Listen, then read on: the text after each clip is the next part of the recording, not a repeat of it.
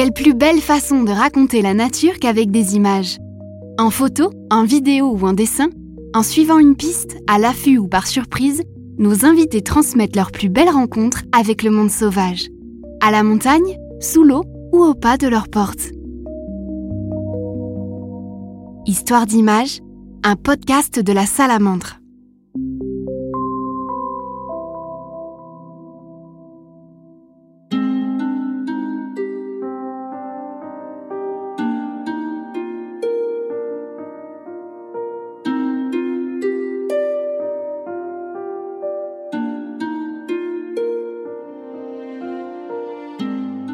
Aujourd'hui, qui a encore la chance de pouvoir contempler un ciel étoilé?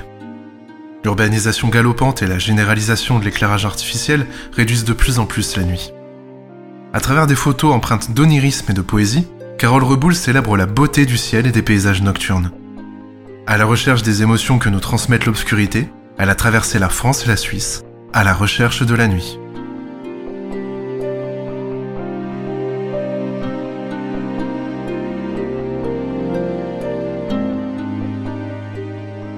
Une des premières sorties de nuit que j'ai faites, euh, j'avais repéré un endroit magnifique, c'était une arche, ça s'appelle la pierre percée, c'est dans les airs. Et j'avais fait des recherches euh, sur Géoportail et, et c'était un endroit que je trouvais très photogénique et donc euh, j'ai décidé d'y aller. J'avais fait des repérages et puis voilà, donc j'y allais pour faire des photos esthétiques. C'est la première partie de ma démarche, que ça reste quelque chose d'esthétique. Et finalement, je me rends compte que si, si j'avais à convaincre quelqu'un de, la beauté de la nuit, je le ramènerais avec moi sur cette balade parce que c'était vraiment magique.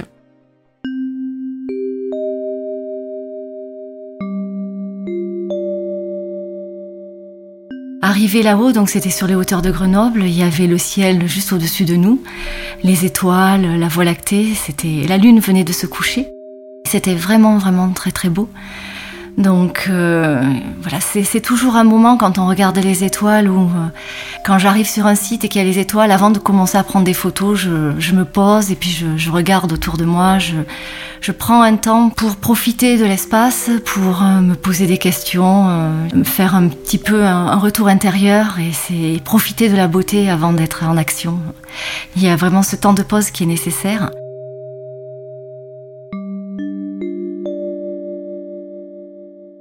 Et puis ce qui était beau là-haut et qui était euh, intéressant, c'était euh, qu'en plus, à nos pieds, il y avait la vallée qui était toute illuminée. Donc il y avait pas mal de pollution lumineuse en bas, mais on en était assez protégé quand même. Et ça montrait euh, l'opposition entre deux mondes. Et ça, je trouve que on doit le vivre pour le comprendre. Il y avait la bulle de lumière en bas et on avait l'impression qu'on en était complètement exclu, qu'on était à part, qu'on était dans le noir. Et c'était, c'était vraiment impressionnant. Voilà, donc cette opposition entre la lumière et l'obscurité, elle est importante. J'y reviendrai. Donc là, on était plutôt happé par le ciel au-dessus de nous, mais voilà.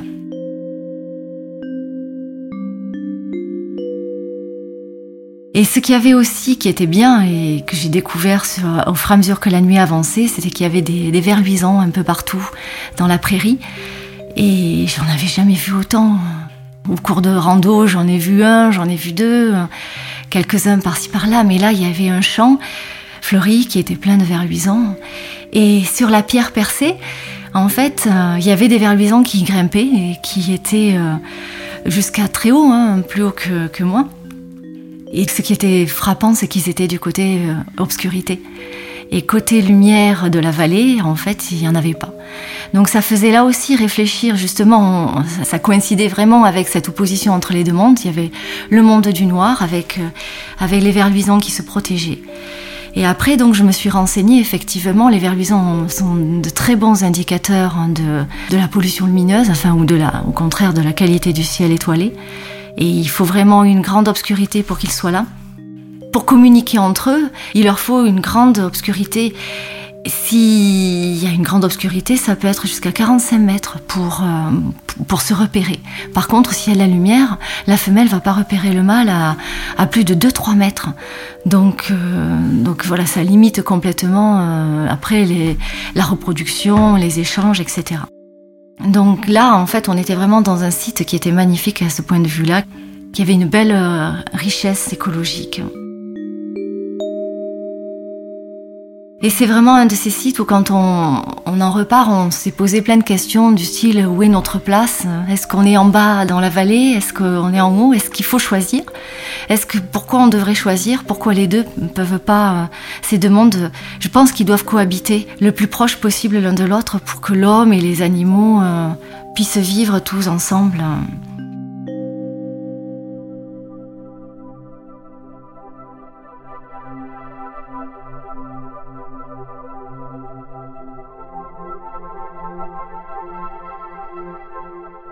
Voilà, donc après cette sortie euh, que j'avais fait à, à, la pierre percée, ben, j'ai continué mon travail sur justement ce qu'on appelle la trame noire, c'est-à-dire euh, ces zones noires qui ne doivent pas être euh, isolées les unes des autres, ces zones d'obscurité, parce que sinon les animaux qui habitent, ne pouvant pas traverser les zones de lumière, vont être isolés dans une zone.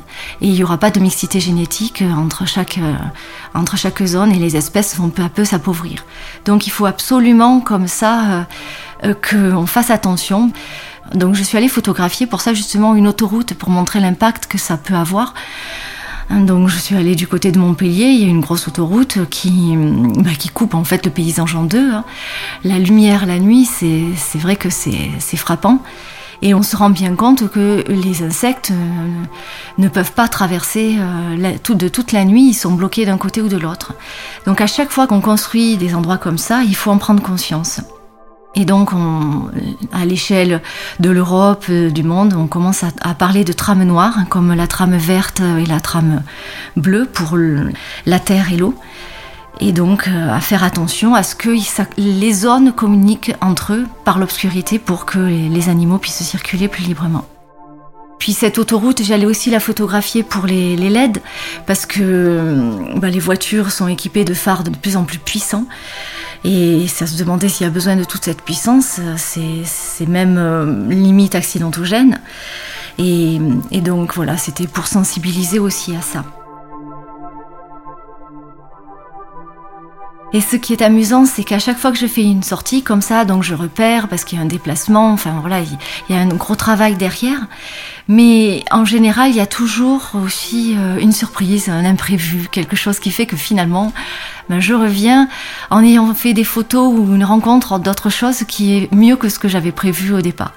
Donc là, c'est vrai que j'y allais pour l'autoroute, mais en photographiant l'autoroute, j'entendais derrière moi sur le pont des, petits bruits, des petits... Euh, grincement, euh, j'arrivais pas à identifier. Et donc une fois mes photos finies, j'ai mieux regardé et il y avait euh, plusieurs petits papillons euh, qui, volaient, qui se posaient sur le goudron. Donc je, me suis approchée, j'ai regardé et en fait je connaissais pas du tout ce papillon-là. J'en avais jamais vu, mais quand il volait, il faisait un bruit un peu J'aurais, même pas pu mettre un mot dessus, un peu comme une cigale peut-être, mais même pas, c'était voilà. Alors après je me suis renseignée et donc c'était une écaille tesselée.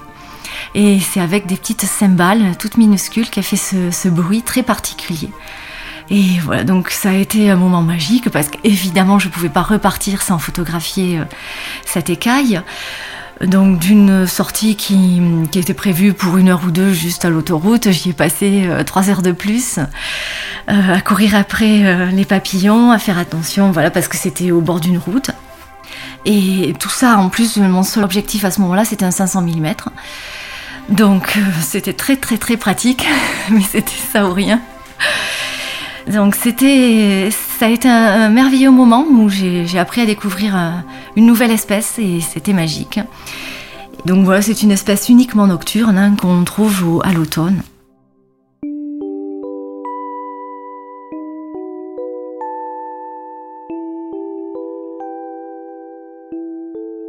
Sur ce, sur ce site, euh, avec l'autoroute et juste à côté sur le pont Les Écailles, c'était encore plus flagrant que à Grenoble avec les, euh, sur les hauteurs, euh, l'obscurité. On avait vraiment les deux mondes qui se côtoyaient très très près, la lumière, l'excès de lumière et, puis l'obscurité. Et, je trouvais ça formidable en fait. Je, je trouve que, que c'est ce qu'il faut, que partout on puisse trouver la lumière, d'accord, puis l'obscurité aussi. Qu'on n'ait pas besoin de faire des centaines de kilomètres pour trouver l'obscurité et trouver des espèces nocturnes qui puissent vivre, parce que sinon ça limite les endroits où on trouve ces espèces nocturnes.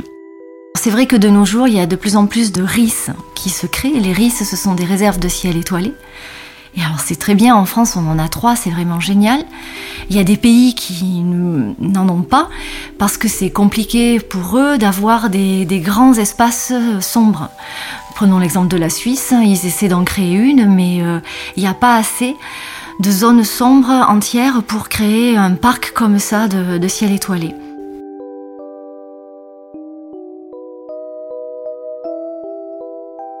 Donc en France, on en a, c'est bien, on en a d'autres qui vont se créer, hein, ça va faire boule de neige et c'est génial. Mais il faut pas que, et d'ailleurs c'est pas le cas, il ne faut pas qu'on nous travaille sur le noir que dans ces zones-là. Parce que voilà, chaque commune, c'est bien parce qu'en ce moment, c'est chaque commune qui essaie de s'approprier euh, le, phénomène de la protection du ciel étoilé et de travailler sur son petit territoire. Et c'est ça qu'il faut. Il faut que, en fait, euh, tous nos enfants puissent continuer à voir le ciel étoilé et l'obscurité, parce que pour moi, les deux vont de pair. Euh, en sortant de chez eux, presque dans leur jardin. Il faut pas avoir à aller euh, à des kilomètres et des kilomètres. Hein, le, ciel étoilé et la nuit, c'est quelque chose qui est accessible à tous, gratuit, et il faut que ça le reste. Si on doit faire des centaines de kilomètres, ben, c'est plus quelque chose qui est gratuit. C'est plus quelque chose que l'enfant des, banlieues ou, celui qui habite à la campagne et qui n'a pas les moyens non plus pour avoir. Donc il faut voilà absolument se battre. Et les, chercheurs euh, ont mis un nom sur, sur ce problème. Ils ont parlé euh, d'amnésie environnementale générationnelle. Alors c'est un grand mot simplement pour dire que, en fait, si nos enfants ne connaissent pas la nuit, ne connaissent pas la beauté de la nuit, ne connaissent pas le ciel étoilé, ce que ça fait de regarder devant et de faire waouh, s'ils n'ont pas cette émotion-là quand ils sont petits, quand ils vont devenir adultes, dans leur travail, dans leur vie de tous les jours, ils ne l'auront pas intégrée. Et ils ne la rechercheront pas. Et ils ne chercheront pas à le protéger. Donc en fait, ça pourra disparaître sans qu'ils se battent euh, et qu'ils lèvent le, le, moins de petits doigts pour ça. Voilà, ne sachant pas que ça existe, c'est normal qu'après il ne se passe rien pour le protéger. Donc il faut absolument, nous, on a tous, euh, en tant que parents, en tant que grands-parents, euh, la responsabilité d'emmener nos, enfants, nos petits-enfants, les plus jeunes, les élèves, etc., dehors. Et pas seulement pour leur montrer le ciel étoilé, mais aussi pour créer une émotion. Et l'émotion, elle passe par le noir aussi. Voilà, pour créer des souvenirs et qu'après, euh, il en restera toujours quelque chose. Ça ne sert à rien de dire euh, les étoiles, c'est beau, il faut aller le voir, il faut le vivre. Et le regarder juste sur un écran, ça n'a rien à voir. Ça ne créera rien d'émotionnel.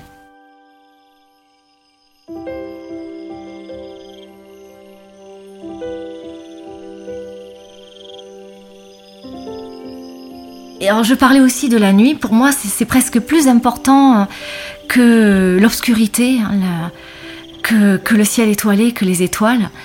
Vivre, euh, vivre dans le noir, c'est une expérience vraiment extraordinaire hein, qu'on peut vivre même les jours en plein hiver quand il neige.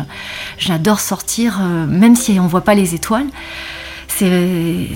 Parce qu'on a on a une émotion qui est, forte. En fait, les sens sont complètement différents. La vue est, impuissante et donc on se repère sur d'autres sens, notamment l'ouïe. On va avoir les sons qui vont être amplifiés, on va se transformer en une immense parabole parce qu'on se sent un peu en, presque en danger et on n'est plus sur son terrain de, de chasse habituel et donc on se demande euh, qu'est-ce qui nous entoure, on ne reconnaît plus rien. Et les premières fois qu'on sort, puis même encore, c'est toujours impressionnant. Et ce qui est intéressant dans la nature, c'est que les sons la nuit, l'hiver ne sont pas les mêmes que les sons de la nuit l'été, ou du printemps ou de l'automne. Et c'est, voilà, au fil des saisons, maintenant que je fais de la photo de nuit depuis, depuis quelques années, j'ai plaisir à retrouver au fil des saisons les, les différents bruits. L'été, les grillons, c'est extraordinaire. Euh, l'hiver, le vent qui va souffler très fort, qui donne des frissons rien que de l'entendre. Euh, voilà, les sangliers, le hérisson, la chouette. Les branches qui craquent. Tout ça, c'est vraiment, c'est vraiment extraordinaire. Et de suite, on bascule dans un autre monde. Euh, les, scientifiques, enfin les chercheurs plutôt, euh, disent bien que la nuit, c'est pas juste le manque de lumière, c'est autre chose, c'est un monde à part. Les deux se complètent. Et la nuit, on bascule dans un, dans un autre univers où c'est presque irrationnel. On a tout notre, euh, passif d'imagination, de, culture qui ressort. Toutes les histoires, tous les films qu'on a vus qui, nous parlent du noir, qui nous parlent de la peur, euh, qui ressortent et qu'on emporte avec nous et qui font que ça devient un moment, euh, un moment magique parce que voilà, il faut gérer, il faut gérer ça, mais en même temps, on sait très bien qu'on est plus en sécurité là que qu'en plein centre-ville euh, ailleurs. Quoi. Donc euh, c'est intéressant. Et, moi, je sais que j'en reviens toujours exaltée, comme si c'était un, un, grand moment que j'avais vécu. Je peux sortir de 3, 4, 5 heures la nuit revenir et au matin avoir l'impression d'être parti à l'autre bout du monde et d'avoir fait euh, un voyage très très loin. Voilà, parce qu'en fait, c'est peut-être pas très loin physiquement, mais c'est très très loin dans la tête. On a une vraie coupure. On a, je crois que la nuit, on, on peut pas faire semblant. On y est à 100%. Je vois des gens la journée qui vont se promener en parlant avec leurs voisins, en discutant d'autres choses, et qui sont pas là euh, réellement, qui et la nuit, on peut pas, en fait. La nuit tout seul, quand on, quand on se promène, on, on ne peut pas penser à autre chose. On est à 100%. Il faut faire attention déjà où on marche. Donc on écoute les bruits. On, est, on y est physiquement. Et c'est quelque chose, on ne peut pas faire semblant.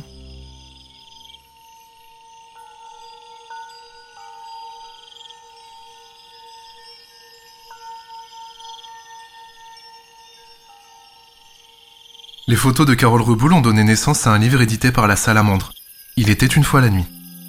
Montrer l'impact de la pollution lumineuse tout en montrant des photos les plus esthétiques du ciel étoilé, tel est le défi de ce livre, véritable plaidoyer artistique et raisonné contre la pollution lumineuse.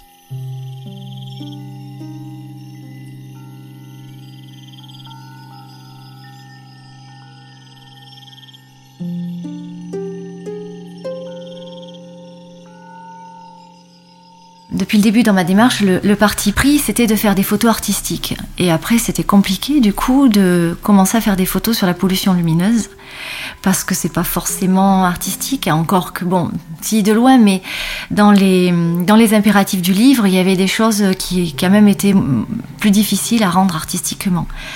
Et puis il s'est posé le problème euh, presque éthique. On a pas mal discuté avec Benoît Richard, l'éditeur du livre, du euh, est-ce qu'il n'y avait pas un danger à rendre beau cette pollution lumineuse. Alors, euh, voilà. Est-ce qu'il fallait que les photos soient, soient waouh alors que justement par derrière le phénomène c'est c'est pas un phénomène euh, super bien et qu'il est critiquable? On a débattu là-dessus et on a on a choisi en fait de rester quand même sur des photos qui se voulaient belles. J'ai essayé après, hein, c'était pas toujours facile mais voilà, mais artistique, tout en ayant derrière un texte. Ce serait le message qui serait important et le texte dans le livre qui dirait que attention, euh, voilà. Et, de toute façon, ça n'est ça n'est qu'une infime partie de mes photos qui parlent de pollution lumineuse et tout le reste euh, des autres photos qui se fait dans le noir montre bien que les plus belles photos, elles se font aussi euh, sans la lumière et qu'il n'est pas obligé d'y avoir la lumière pour que ce soit beau. C'est juste qu'on a composé avec, au contraire, pour garder de la beauté.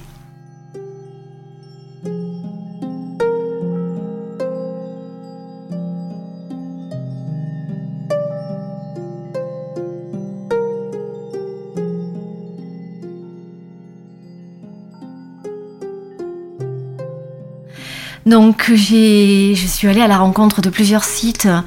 J'ai été sur euh, aux falaises d'Étretat, le viaduc de Millau, euh, le pont Jacques Chabandelmas à Bordeaux, le Mont Saint-Michel, la Tour Eiffel. Tout ça, ça a été des spots où je suis allée et où j'ai effectivement vu à quel point la pollution lumineuse pouvait être euh, importante. Alors quand même, ce sont des sites, il faut le dire, qui, euh, depuis quelque temps, font des efforts et qui, à partir d'une certaine heure, minuit, une heure, éteignent Euh, donc voilà, ça c'est tout à, leur honneur et c'est bien qu'ils continuent à faire ça. Cependant, sur le temps d'éclairage, avant minuit, avant une heure, euh, ils éclairent encore, il me semble, trop fort. Il y a vraiment un excès de lumière. Quand on arrive au Mont Saint-Michel, et qu'il y a les projecteurs. J'étais vraiment surprise de la violence de ces projecteurs qui défigurent le lieu. En fait, on, ne reconnaît plus le Mont Saint-Michel. Il est grignoté par les par les projecteurs. Donc voilà, c'est un petit peu dommage je pense qu'il y a encore euh, pas mal de, travail à faire euh, dans la, dans la communication euh, en expliquant que c'est pas parce que c'est très très lumineux que c'est très très beau et que justement un peu plus de subtilité apporterait une nette amélioration à ces sites-là. Voilà. Donc voilà, j'ai travaillé sur ces sites et puis hum, de fil en aiguille, en fait, j'apprenais aussi euh, ce qu'était la pollution lumineuse et, qu'elles étaient. Euh, je suis partie presque de zéro. Hein, et qu'est-ce que c'est qui posait problème Et je me suis rendu compte que ce qu'on appelle des sky beamers, des, en fait des grands projecteurs, posent énormément de, de problèmes de pollution lumineuse. Alors, un lampadaire, une nuit, 150 insectes morts. On se dit, bon, 150 petites moustiques, c'est pas bien grave. En France, il y a 11 millions de lampadaires. Donc en une nuit, ça fait quand même un milliard d'insectes qui sont morts. Tout simplement. Donc euh, à l'échelle planétaire, c'est énorme. Et il y a eu une étude allemande qui vient de constater qu'il y avait 75% d'insectes en moins sur les 30 dernières années. Et il y a des scientifiques très sérieux hein, qui évoquent la possibilité qu'il n'y ait bientôt plus d'insectes sur Terre.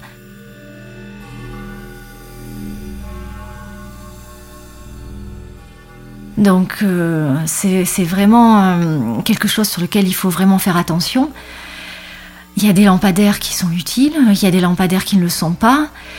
Euh, peut-être que on peut maintenant qu'on est tous au courant de, ces phénomènes-là, faire attention à ne pas allumer des, les petites lampes solaires, les balises solaires dans les jardins. Est-ce vraiment si utile? Euh, voilà, il y, a plein de choses comme ça, il faut faire attention. Et c'est à toutes les échelles, parce que dans le jardin, ça aura un impact sur les petits insectes, euh, sur le hérisson, sur euh, peut-être le blaireau ou autre, hein, suivant là où on se trouve. Mais à une échelle plus grande, ça sera des oiseaux, les chauves-souris, voilà.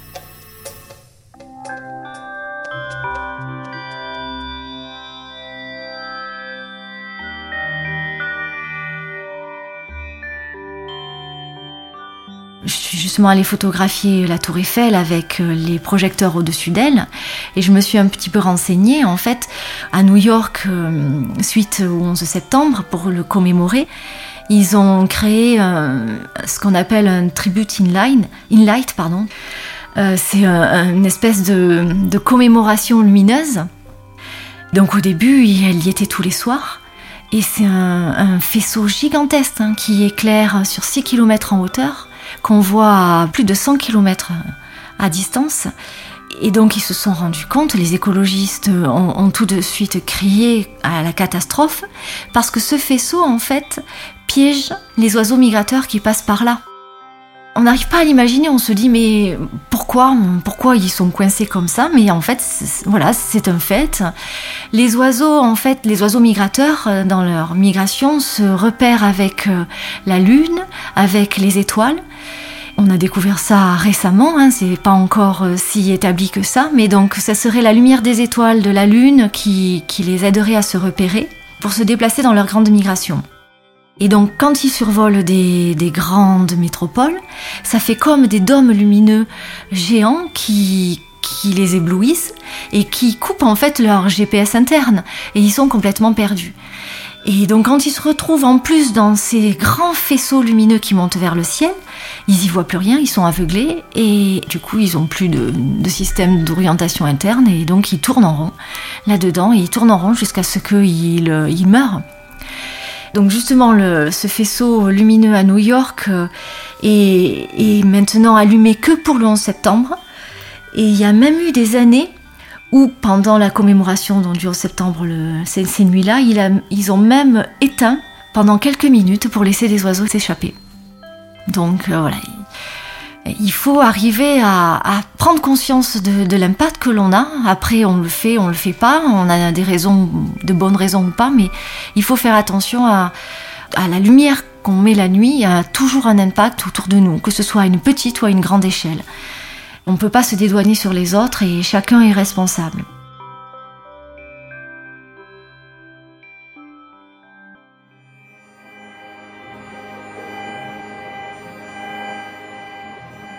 De la même façon, en, me renseignant encore un peu sur tout, ce qui se passait sur le monde de la nuit, je suis tombée sur le fameux projet Starlink.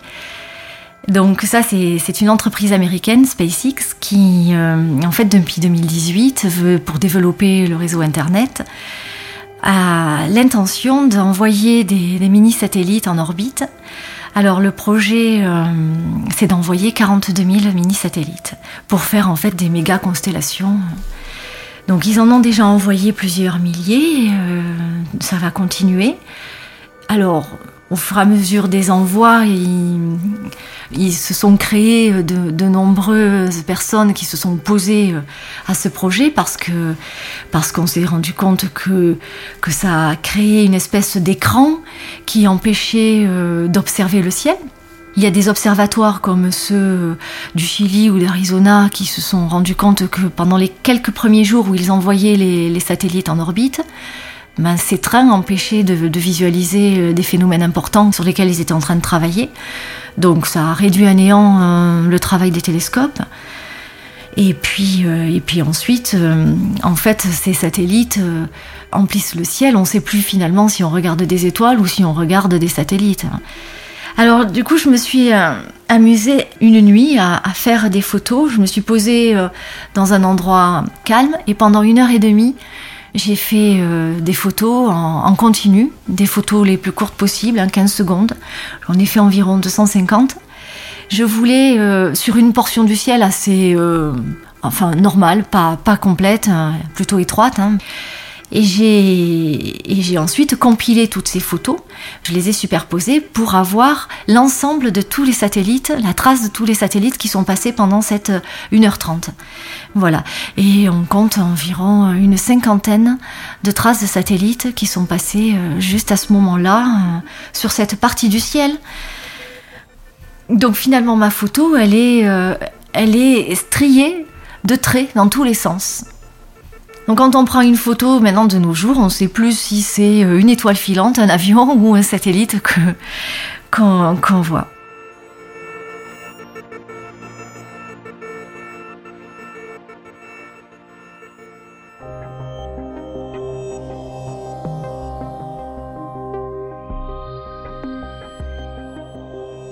Oui, on ne s'imagine pas à quel point la pollution lumineuse a, une incidence sur, notre vie. Il y a des phénomènes en fait qui existent et qu'on ne connaît plus. Par exemple, la lumière zodiacale. Personnellement, j'en avais jamais entendu parler et quand j'en parle autour de moi, c'est vrai que très peu connaissent. Il faut être vraiment un spécialiste. Alors, je suis allée voir, j'ai fait des recherches et je suis allée voir, j'ai trouvé des, dessins, des, des peintures de l'époque ou des vieilles, vieilles photos alors, il y en a certains qui en font encore hein, des, photos de lumière zodiacale, mais c'est rare de nos jours parce que, en fait, c'est un phénomène qu'on a du mal à voir tout simplement à cause de la pollution lumineuse. Alors, qu'est-ce que c'est En fait, entre les planètes, il y a, des, fines particules qui, sont en suspension, qui errent, et elles sont éclairées par le soleil, et c'est la réflexion de la lumière du soleil sur elles qu'on voit, et qui vont faire que nous, sur Terre, à environ une heure et demie après le coucher du soleil, ça fait une espèce de halo blanchâtre qui s'élève dans le ciel. Et on l'a aussi à l'opposé, à environ 1h30 avant le lever du soleil. Pareil. Voilà, donc c'est un phénomène euh, qui est très discret, qui ne se voit pas s'il y a de la pollution lumineuse, qui peut se confondre.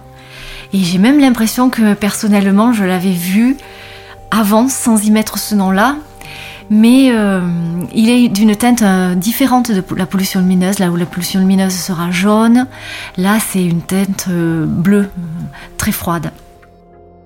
Donc j'avais fait toutes mes recherches et j'avais prévu, je savais que c'était à l'automne dernier, je suis allée dans un endroit vraiment... Donc il faut pas de pollution lumineuse, il faut pas de nuages évidemment, et il faut pas de lune non plus. Il faut vraiment une nuit noire.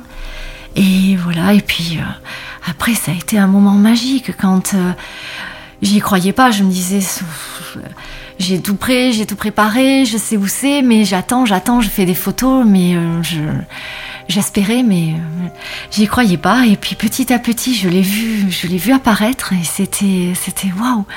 J'étais complètement exaltée par ça. Alors, en fait, il n'y a pas de quoi. Euh, c'est très discret. Hein. C'est une, une espèce de halo qui emplit la lumière et qui monte. C'était en parallèle avec la Voie lactée, on dirait presque une deuxième Voie lactée. Et hum, il y a même des moments où si on a une une vraie, euh, vraie obscurité, une vraie qualité de ciel extraordinaire, où ça peut se rejoindre avec l'opposé et faire toute une arche euh, euh, sur toute, sur toute la voûte céleste en fait. Donc j'étais vraiment ravie, ravie de, pouvoir faire cette photo et de pouvoir revenir avec ce phénomène. Et ça dure un moment, ça dure bien plus d'une heure. Pendant une heure, euh, voilà, on peut le, photographier. Il est de plus en plus intense, ce phénomène. La lumière est de plus en plus vive et puis après, euh, ça s'abaisse. Donc ça, c'était déjà un des moments forts que, que j'ai vécu. Je ne suis pas prêt d'oublier.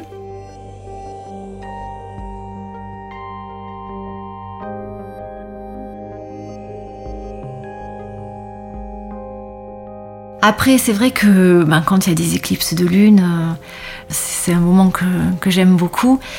Et je suis allée euh, en photographier une là justement pour le livre en Camargue, avec l'idée de, euh, j'espérais avoir des, ibis falcinelles qui passent près de la lune. voilà, donc comme c'était une lune qui, qui était du soir, elle était juste après le coucher euh, du soleil, elle était encore très rose, c'était une éclipse partielle. C'est quelque chose qui est vraiment extraordinaire de voir la lune, euh, la lune se lever. Éclipse ou pas, c'est toujours. Et euh, je sais qu'à chaque fois que j'emmène des, des, gens qui n'ont pas l'habitude de voir la lune se lever, c'est un moment où tout s'arrête et les gens sont scotchés on y voit plus qu'autre chose à ce moment-là. Il y a, la lune qui se lève, oui, mais elle nous paraît gigantesque. On est vraiment dans quelque chose d'irrationnel. De, ça offre plus que ce qu'on y voit avec les yeux. Avec le cœur, c'est, autre chose qui nous parle. Et c'est vraiment magique.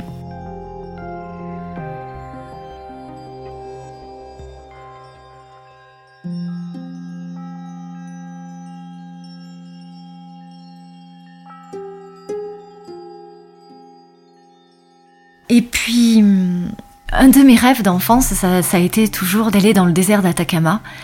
Parce qu'à la base, je suis aussi scientifique, je suis physicienne de formation et donc je, rêvais d'aller voir les, radiotélescopes de l'Atacama. Et puis, bon, ce rêve s'est toujours pas réalisé. Et, et, je me suis rendu compte qu'en fait, nous avions en France le deuxième site le plus important au monde, après celui de l'Amérique du Sud. Donc c'est sur le plateau de Bure, dans les Hautes-Alpes. Et hum, ça s'appelle Noéma, le site. Et il y a une douzaine de, paraboles qui, hum, qui font un grand interféromètre qui est là pour écouter euh, le ciel et comprendre euh, l'origine de la vie sur Terre et comment se passe le cycle des étoiles.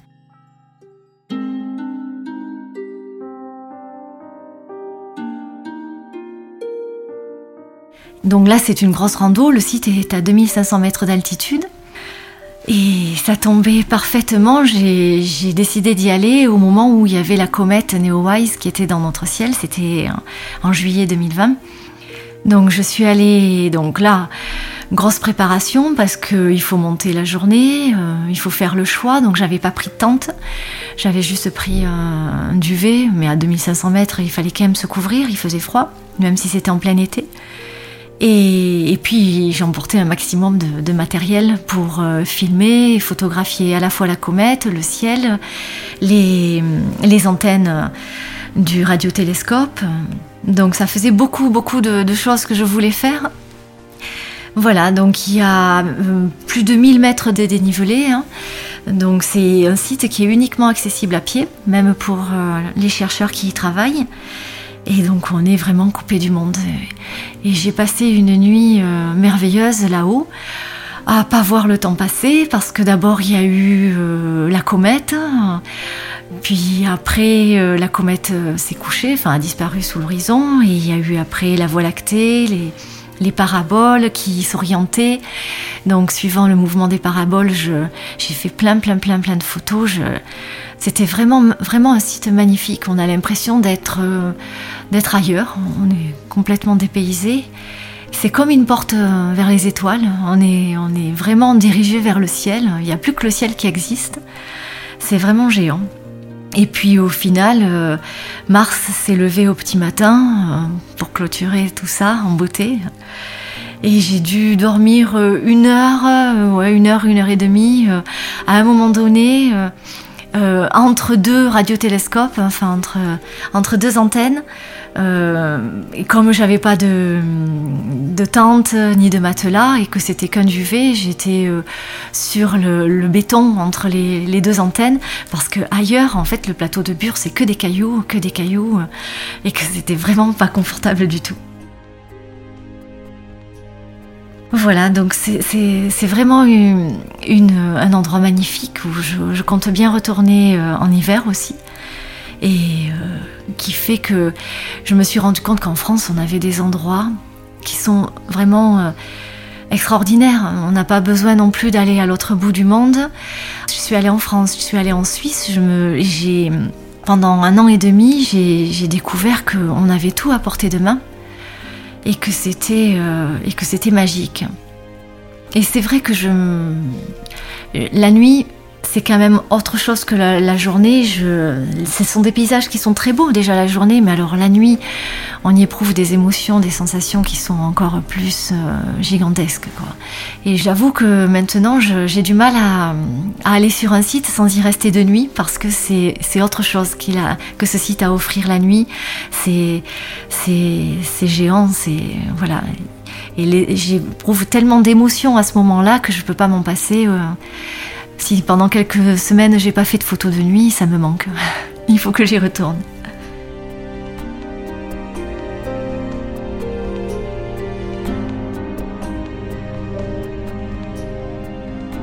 Découvrez les photos de Carole Reboul dans le livre Il était une fois la nuit, un ouvrage à commander sur boutique.salamandre.org.